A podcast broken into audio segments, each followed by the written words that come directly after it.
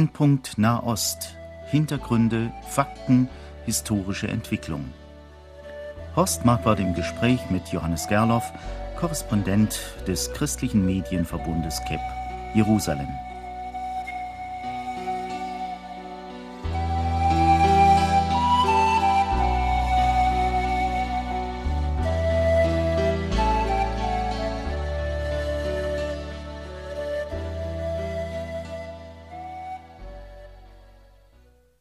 Heute, verehrte Hörerinnen und Hörer, haben wir das Thema gewählt zwischen Lüge und Wahrheit. Wir wollen ein bisschen darüber nachdenken, wie das aussieht im sogenannten Medienzeitalter. Es gibt ja so ein altes Wort, wer schreibt, bleibt. Da könnte man natürlich dazu sagen, dass viele Menschen, wenn sie heute in den Medien Bilder sehen, entweder in der Zeitung oder auch im Fernsehen, noch viel stärker beeindruckt sind, als wenn sie nur etwas lesen. Sie sagen ja dann, wir haben es gesehen, es hat doch, man, man konnte das doch mit den eigenen Augen da erfassen. Wie soll eigentlich ein Mensch in dem Trommelfeuer der Medien wissen, was stimmt und was nicht stimmt, besonders auch bei so heiklen Themen, wie sie uns im Nahen Osten immer wieder serviert werden? Es gab ja eine Zeit, in der zum Beispiel die englischen Journalisten bekannt waren für ihre vorbildliche Neutralität, für die strikte Trennung von Meldung und Meinung. Das ist ja wohl, Herr Gerloff, außerordentlich schwierig, wenn man über den Nahen Osten berichten will. Können Sie eigentlich trennen zwischen Fakten und Deutung? Ich bemühe mich, das zu tun. Zunächst einmal kann ich natürlich trennen, wo es darum geht, dass ich selbst Fakten und Deutung weitergebe. Das heißt, ich kann mich bemühen, in meiner Berichterstattung, sei es jetzt hier in unserem Gespräch, sei es im Schreiben, sei es in anderen Radiosendungen, in Berichten, kann mich darum bemühen, ganz klar deutlich zu machen, hier berichte ich, hier gebe ich weiter, was ich gehört habe, hier versuche ich einen Gesamtzusammenhang darzustellen und dann unterschieden davon sagen, und hier sage ich jetzt meine Meinung. Ich würde schon denken, dass diese klassische Unterscheidung im Journalismus nach wie vor Maßstab für uns bleiben sollte. Wenn ich mit anderen zu tun habe, jetzt gerade im Konfliktgebiet Nahost, gerade zwischen Israel und den Palästinensern, dann wird es natürlich sehr oft schwierig, weil mir Fakten präsentiert werden mit einer ganz bestimmten Absicht, weil mir aber auch Fakten verheimlicht werden mit einer ganz bestimmten Absicht. Und von daher muss ich mir darüber im Klaren sein als Berichterstatter, dass meine Gesprächspartner ganz bestimmte Absichten damit verfolgen. Sie können also eigentlich nicht unterscheiden, ob einer Sie anlügt oder ob er die Wahrheit sagt. Nicht immer. Ich kann das insofern offenlegen, auch gegenüber meinem Zuhörer oder meinem Leser, dass ich klar sage, woher beziehe ich meine Informationen. Dass ich klar sage, das war jetzt ein Palästinenser, der hat mir das so und so gesagt und der ist der und der Fraktion zuzuordnen, der hat die und die Probleme und ähm, hat die und die Absichten oder die und die Ziele. Das ist eine palästinensische Stimme, die mir das so sagt. Und dann sage ich aber, die israelische Armee zum Beispiel stellt das anders dar. Und es, es kommt oft vor, dass ich in, in bestimmten Bereichen ähm, mich auf Informationen aus einer Quelle verlassen muss. Wenn ich hier ein Beispiel nehmen darf. Es war ja vor einiger Zeit einmal ein, ein großes Thema, auch in den Medien, dass die Palästinenser Krankenwagen zu Kriegszwecken verwendet haben. Und jetzt ist die Frage, wie komme ich hier als Journalist weiter? Die Israelis haben gesagt, da werden Kämpfer transportiert, es werden Selbstmordattentäter mit Krankenwagen, die eigentlich Kranke von, aus den Palästinensergebieten in israelische Krankenhäuser bringen sollten. Da werden Sprengstoffe, da werden Selbstmordattentäter transportiert. Einmal war es so, dass ein Krankenwagen von den Israelis angehalten wurde. Die haben einen Terroristen gefangen genommen, haben einen Sprengstoffgürtel im Krankenwagen gefunden. Bevor sie das neutralisiert haben, das heißt den Sprengstoffgürtel gesprengt haben, haben sie uns Journalisten angerufen, haben gesagt, hier seht ihr's, wir haben die Beweise auf der Hand. Jetzt muss ich als Journalist natürlich die andere Seite fragen. Den Verantwortlichen in Ramallah, in diesem Fall heißt er Hussam Sharikawi, der für alle Krankenwagen der Palästinenser in, den, in der Westbank, in Judäa und Samaria zuständig ist, den habe ich angerufen, habe gesagt, hier, die Israelis haben uns Beweise vorgelegt, die haben uns das gezeigt. Was sagen Sie dazu? Und er sagt mir, das ist alles erfunden, der israelische Geheimdienst hat das gemacht, um uns ähm, hier schlecht vor der Weltöffentlichkeit darzustellen. Und da stehe ich letztlich als Journalist da, dass ich entscheiden muss oder aber meinem Zuhörer die Entscheidung überlassen muss, sagen, so sagt es die eine Seite, so sagt es die andere Seite. Und das ist eine schwierige Situation. Natürlich, wenn jetzt jemand kommt und sagt, also mir sind die Palästinenser sympathischer und natürlich lügen die Israelis, dann hat er da eine Meinung vorgefasst. Ja, ich muss jetzt dazu sagen, ich kann nicht von vornherein, wenn ich versuche, unvoreingenommen an die Sache heranzugehen, kann nicht von, von vornherein sagen, die eine Seite lügt immer, die andere Seite sagt immer die Wahrheit. Es ist leider ein Gemisch, es ist eine Propaganda da und wir hatten jetzt auch Fälle, wo die israelische Armee zugeben musste, ganz bewusst die Öffentlichkeit ähm, belogen zu haben, ganz be bewusst getäuscht zu haben, weil das eben mit ein Mittel in diesem Krieg ist. Wobei ich aus der Erfahrung sagen muss, die, die jüdischen Lügen oder die, die, die Lügen Israels haben sehr viel kürzere Beine als die Lügen der Palästinenser. Ähm, und die Lügen der Palästinenser werden gerade auch in der westlichen Welt sehr viel lieber aufgenommen, denen wird eher geglaubt als den Lügen der Israelis. Und ähm, es ist auch so, dass die, die Gesellschaft in Israel sehr viel offener ist, sehr viel diskussionsfreudiger als die, die Seite der Palästinenser. Und da ist es für mich dann eine Erwägensfrage. Und da kann ich aber nicht mehr tun, als meinen Zuhörer, meinen Leser mit hineinnehmen in diesen oftmals schwierigen Prozess der Wahrheitsfindung. Wenn du nicht unsere Sendung Brennpunkt Nahost hört, sondern angewiesen ist auf die Tagesschau der ARD oder des ZDF oder anderer Sender oder auf Berichterstattung in Illustrierten und in der Tagespresse, der gewinnt ja doch immer wieder den Eindruck, da ist eine unterschwellig anti-israelische Haltung. Und uns wirft man häufig vor, wir seien zu sehr pro Israel. Was würden Sie denn als der, der mir hier immer Rede und Antwort steht, dazu sagen? Ich halte es für wichtig, dass wir zunächst einmal, wie wir das am Anfang gesagt haben, Fakten von der Meinung trennen.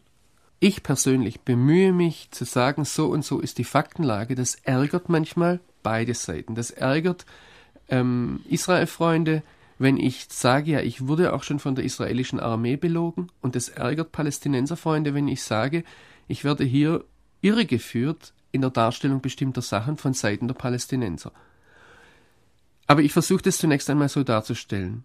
Und ein zweiter Schritt wäre dann die Frage, wo stehe ich jetzt eigentlich? Und da möchte ich schon Klarstellung beziehen, dass ich nicht objektiv bin, wenn ich auf der einen Seite eine diktatorische Gesellschaft habe, ein totalitäres System, wenn ich einen Diktator habe, der sich auch mit Gewalt an der Macht hält, und wenn ich auf der anderen Seite eine Demokratie habe, in der praktisch jede Meinung offen diskutiert werden darf, da bin ich nicht objektiv und da bin ich natürlich voreingenommen, wenn ich sehe, dass in Israel auch Leute, die den Staat Israel als jüdischen Staat anfechten, dass Araber dort in der Knesset sitzen, offen zu Wort kommen dürfen, das ist für mich ein positives Zeichen und das unterstütze ich, während auf der anderen Seite es eben eine Gefahr ist, wenn sich Palästinenser auch nur ansatzweise pro Israel äußern, dass eben die Gefahr steht, dass sie als Kollaborateure verdächtigt und dann umgebracht werden. Natürlich lasse ich mal, dass äh, die Sache jetzt ohnehin sehr ungleich ist. Diese äh, beiden Seiten stehen sich auch rein visuell unterschiedlich gegenüber. Die Israelis in Uniform, die Guerillas meistens in Zivil oder auch verkleidet. Da kann einer sogar das Gewand eines jüdischen Rabbis annehmen und trotzdem Sprengstoffgürtel unter der Kutte haben. Das ist doch etwas, was hier eigentlich kaum beachtet wird. Man hat immer den Eindruck, in der Berichterstattung und auch in der Beurteilung der Menschen wäre das so, als stünden sich zwei äh, Partner gegenüber, die den Kampf mit gleichen Mitteln führen. Das ist doch aber nicht so.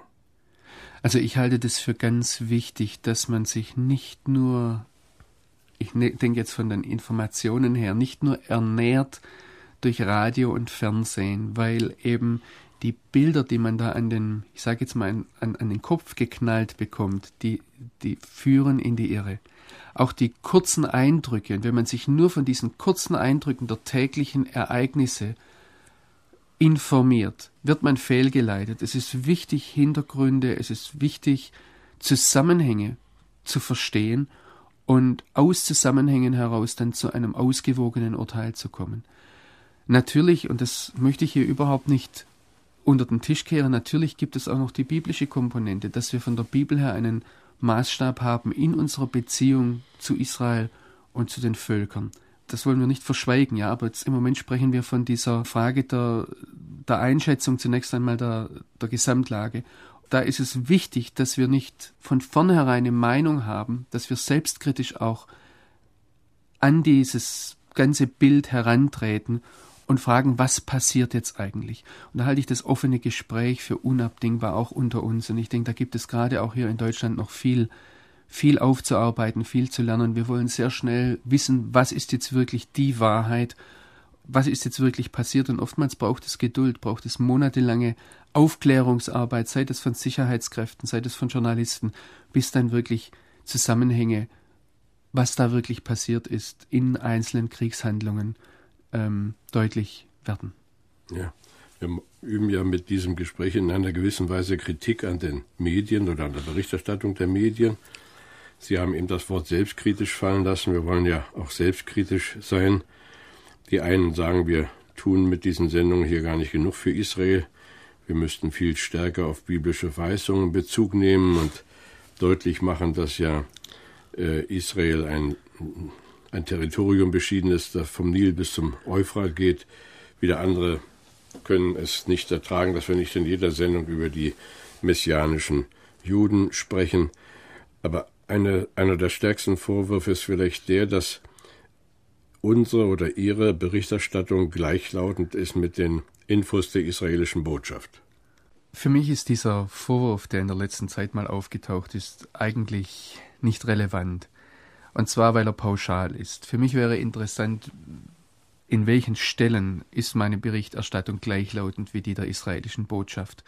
Wenn natürlich der israelische Premierminister Ariel Sharon etwas sagt und ich das aus Regierungsquellen habe und das auch die israelische Botschaft sagt, dann ist klar, dass da unsere Berichterstattung gleichlautend ist. Ich bemühe mich, alle Seiten vor Ort zu hören. Ich bemühe mich, unabhängig von Meinungen, die dort sind, mir meine eigene Meinung zu bilden. Deshalb bin ich auch im Gespräch mit Kollegen hier. Und ansonsten kann ich nur sagen, dass die Nachrichten der israelischen Botschaft in Berlin nicht zu meinen Quellen gehören. Ich habe die überhaupt nicht gekannt und von daher, ich scheue mich auch nicht, um das nochmal ganz klar zu sagen, eine Meinung zu vertreten, auch wenn zufällig ein Israeli oder ein Jude die gleiche Meinung haben sollte. Ich scheue mich auch nicht, eine Meinung zu vertreten, auch wenn ein Palästinenser dann mit einer ähnlichen Meinung kommen sollte. Da möchte ich mich auch weder in die eine noch in die andere Richtung drängen lassen. Es kommt ja noch was anderes dazu. Israel ist zwar ein kleines Land, der im Werden befindliche Palästinenserstaat ist auch klein, und doch kann man ja nicht über alles und zu jeder Zeit berichten. Das stimmt, aber ich habe über Jahre hinweg doch zu meinen Quellen, seien das Quellen in Regierungskreisen, seien es Quellen auf einer persönlichen Ebene in, in der Gesellschaft habe ich eine Beziehung entwickelt und da weiß man auch etwas, von wem wird man regelmäßig angelogen, von wem wird man professionell angelogen, sage ich jetzt einmal, und wo kann ich darauf trauen. Die Leute gucken mir ja in die Augen und da entwickelt man Beziehungen. Es gab ein, ein Beispiel jetzt, dass die, die israelische Armee hinterher zugeben musste, wir haben die, die Bevölkerung irregeführt, sogar mit Bildern, die öffentlich im Fernsehen gezeigt wurden. Es ging um dieses Beispiel, wo, wo in einem Flüchtlingslager im Gazastreifen in Nuseirat ein Auto abgeschossen wurde und da waren die Bilder von Reuters, die Bilder von, den, von der palästinensischen Seite, die gezeigt haben, dass dort, ich glaube, es waren 19 Tote am Schluss und über 50 Verletzte zu beklagen waren. Und die Israelis haben Bilder gezeigt aus der Luft, die, die, wo ein Auto abgeschossen wurde. Da war, das sieht man, dass, dass zwar ein Mann weggerannt ist, aber ansonsten war dort keine Menschenmenge. Und das, was ich jetzt von israelischer Seite her sagen kann, als das von Generälen zugegeben wurde, wir haben hier die Öffentlichkeit irregeführt, die oberste Sprecherin der israelischen Armee, die das selbst nicht wusste, wäre fast zurückgetreten. Also das war innerhalb der Armee ein Skandal. Und sowas bekomme ich mit. Während auf der anderen Seite, ich, ich habe Beispiele von palästinensischer Seite, zum Beispiel von innerpalästinensischen Konflikten, wo ich genau weiß, da finden Konflikte statt, da wird gegenseitig Drohungen ausgesprochen, die Leute sind sich überhaupt nicht grün, aber in dem Augenblick, wenn ich dann als Journalist komme, dann sagen sie, nein, nein, wir sind alle einig, wir leiden alle unter den Israelis, man versucht mir eine, eine Einheitsfront darzustellen. das sehe ich, dass von israelischer Seite her solche Dinge dann mit der Zeit klargestellt werden, während auf der palästinensischen Seite man versucht, sich an solche Lügen zu klammern. Ich denke da an eine Sache, dass zum Beispiel Yasser Arafat immer wieder betont, die Israelis würden die Palästinenser mit Kernwaffen beschießen oder das Wort vergasen taucht auf und nachher stellt sich heraus, dass es dabei um Tränengas handelt. Ja, also das sind solche Tricks in der Berichterstattung, mit denen weiß ich dann auch mit der Zeit umzugehen. Und da denke ich, da, da bildet sich mit der Zeit schon ein Bild heraus und ich habe natürlich auch die Freiheit, durch das, dass ich längere Zeit dort bin, einzelnen Fragen nachzugehen und mir dann ein, ein Bild zu machen. Wenn ich zum Beispiel nochmal die Krankenwagenfrage von vorhin aufgreifen darf, wenn ich heute die Gesamtentwicklung ansehe, dann muss ich sagen, die Version der Palästinenser, dass die Israelis die Waffen und Sprengstoffgürtel in die Krankenwagen hineingeschmuggelt haben, um sie dann der Presse zu zeigen, macht überhaupt keinen Sinn, weil die Israelis auch im Nachhinein gesehen aus dieser ganzen Situation, die hat ihnen nur geschadet. Was in der Weltöffentlichkeit hängen geblieben ist, ist, dass Israelis Krankenwagen beschießen. Und selbst wenn sie das gemacht hätten, um das zu rechtfertigen, das würde überhaupt keinen Sinn machen, ganz abgesehen davon, dass sie militärisch überhaupt nichts erreicht haben. Das sind aber logische Schlussfolgerungen, die ich im Nachhinein machen muss, wo ich praktisch kleine Puzzleteilchen zusammenfügen muss. Und da muss ich sagen, natürlich ist es so, wenn ich heute das Gesamtbild ansehe, und ich spreche jetzt noch überhaupt nicht von einer biblischen Warte aus, sondern von einer rein menschlichen, rein politischen Warte aus, dann muss ich sagen, dann wird letztlich mein Vertrauen in eine freiheitliche Demokratie und die Mechanismen, die dort sind, sehr viel gestärkt im Vergleich auf der anderen Seite zu einer patriarchalischen, totalitären und sehr geschlossenen Gesellschaft, in der Einzelne sehr stark unter Druck gesetzt werden, dass sie nicht ihre Meinung sagen dürfen. Ja, aus dem, was Sie sagen, ist ja zu ersehen, dass Sie selber allerlei Gedankenarbeit leisten müssen, bis Sie zu einem Urteil kommen. Das ist ja von einem Deutschen, der also von den Fernsehnachrichten lebt, kaum zu erwarten. Der kriegt also diese Sekundenbrocken vorgesetzt. Da kann der gar kein Gesamtbild sich schaffen und die Tricks durchschaut er auch nicht. Und dann kommt dann diese schreckliche äh, Verzerrung oft, also die, die bösen Israelis, die guten, aber tapferen Palästinenser. Es wird uns niemand abnehmen, sei es mir als Journalist noch sei es Ihnen als Medienverbraucher, es wird uns niemand abnehmen, dass wir neben den Fernsehnachrichten, neben den Radionachrichten immer wieder ein gutes Buch zur Hand nehmen. Auch einmal, das ist überhaupt jetzt nicht die Frage, auch einmal von der anderen Seite, von einer anderen Meinungsprägung her, ein gutes Buch zur Hand nehmen und Zusammenhänge kennenzulernen. Das Schöne beim Lesen ist übrigens auch, dass Sie selbst als Leser die Geschwindigkeit bestimmen können, mit der Sie denken. Hier, wenn wir miteinander sprechen im Studio, dann bestimmen wir die Gedankengeschwindigkeit und der Hörer muss mithalten. Während beim Lesen jeder Mensch ist anders gebaut. Jeder Mensch, das hat überhaupt nichts mit Intelligenz zu tun oder mit Bildung zu tun. Jeder Mensch ist anders. Der eine liest sehr schnell, der andere liest sehr langsam. Beim Lesen kann ich bestimmen, wie schnell ich lese. Ich kann nochmal zurückgehen und sagen, halt mal, was hat er da gesagt? Wie ist das im Zusammenhang? Ich kann ganz anders prüfen als im Radio oder im Fernsehen, wo ich praktisch mitgehen muss mit dem, was der Redakteur oder der Gesprächspartner dort mir an Gedankengeschwindigkeit vorschreibt. Es halten sich ja einige Nachrichten und Argumente sehr, sehr hartnäckig. So wird zum Beispiel hier häufig in der Presse der Eindruck erweckt, dass eben die Palästinenser, die einmal aus Israel ausgewiesen wurden oder weggegangen sind, äh, als wenn die sich in großen Scharen sehnen, wieder zurückzukehren. Aber ist das denn so? Also es gab ja vor einiger Zeit diese Umfrage, dass ähm, eine ganze große Anzahl von Palästinensern überhaupt nicht zurück möchte. Es ist ganz schwer zu sagen. Zunächst einmal ist festzuhalten, natürlich ist die ganze Flüchtlingsfrage heute ein Politikum, ist eine politische Spielkarte auf, dem, auf der Hand der Palästinenser um auf Israel Druck zu machen. Auf der anderen Seite auch so eine Umfrage, die, die besagt, dass die meisten Palästinenser überhaupt im Ernstfall gar kein, kein Interesse daran haben, in, in ihre alte Heimat zurückzukehren. Ähm, auch diese Umfrage wird wahrscheinlich eine politische einen politischen Hintergrund haben. Unter uns Journalisten sagt man manchmal etwas schmunzelnd, man darf nur der Umfrage glauben, die man selbst gefälscht hat.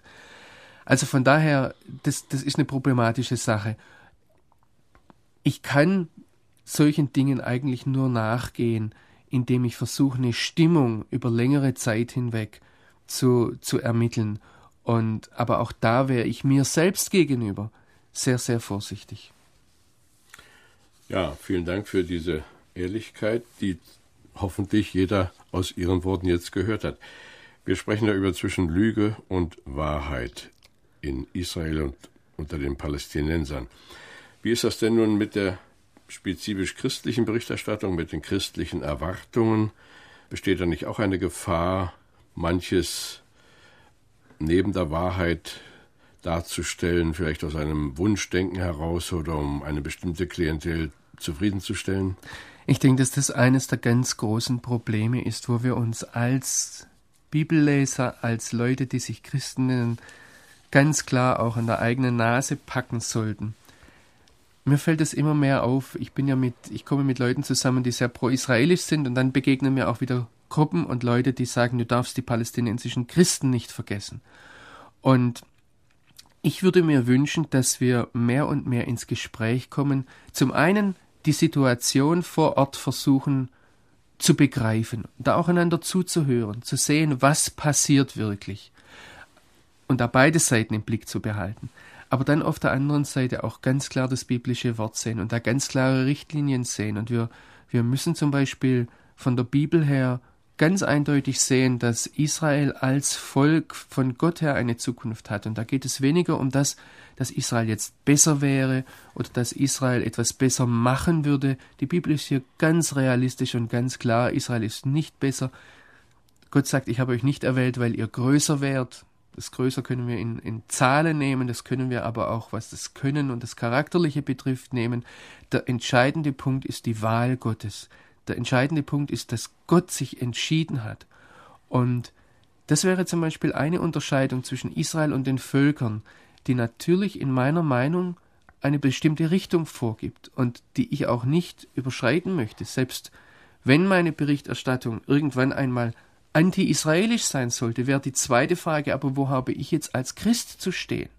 Ich habe dieses anti-israelisch gerade in Anführungsstrichen gesagt, dass ich dass ich eben über Fehler Israels berichten muss oder über Ungerechtigkeiten, die aus Israel passieren. Heute ist es zum, ich sage jetzt mal zum Glück so, dass ich in der Regel, wenn ich genauer nachprüfe, feststelle, dass eben doch auf unserer Seite hier in Europa sehr viel Antisemitismus oder antijüdisches, anti-israelisches Gefühl im Bauch da ist und deshalb die Berichterstattung in die Richtung geht. Aber sagen wir einmal, ich muss wirklich offen sagen, da komme ich nicht weiter, das ist so, da hat Israel einen Fehler gemacht.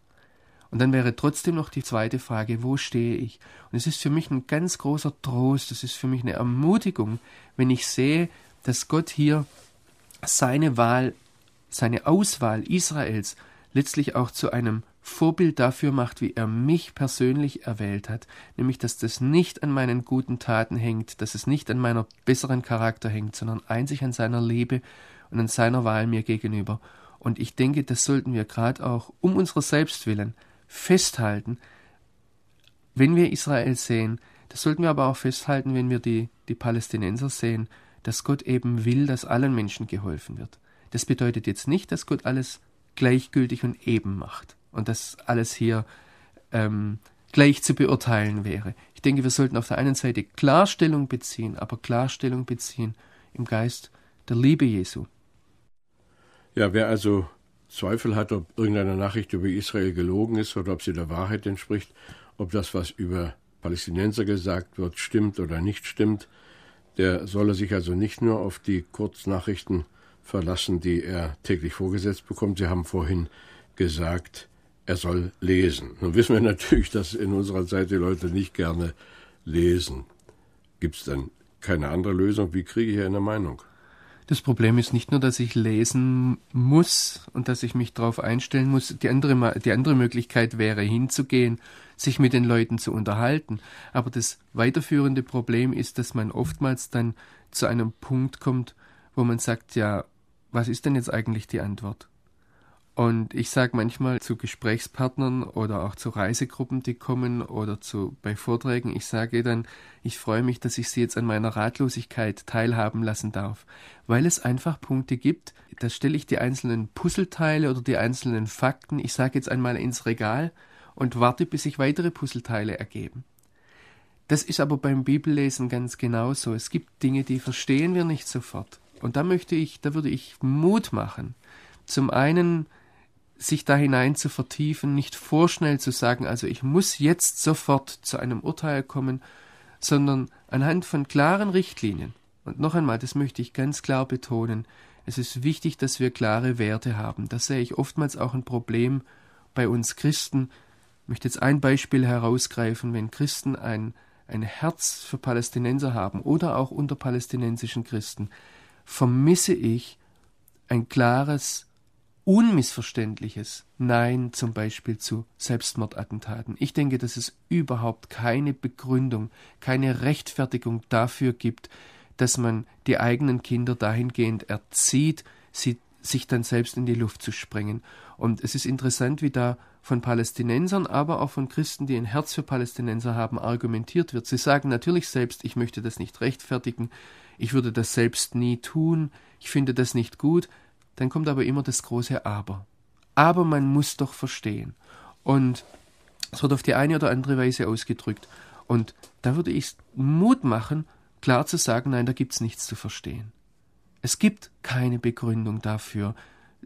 Diese Selbstmordattentate haben ja nicht einmal einen militärischen Sinn oder Zweck.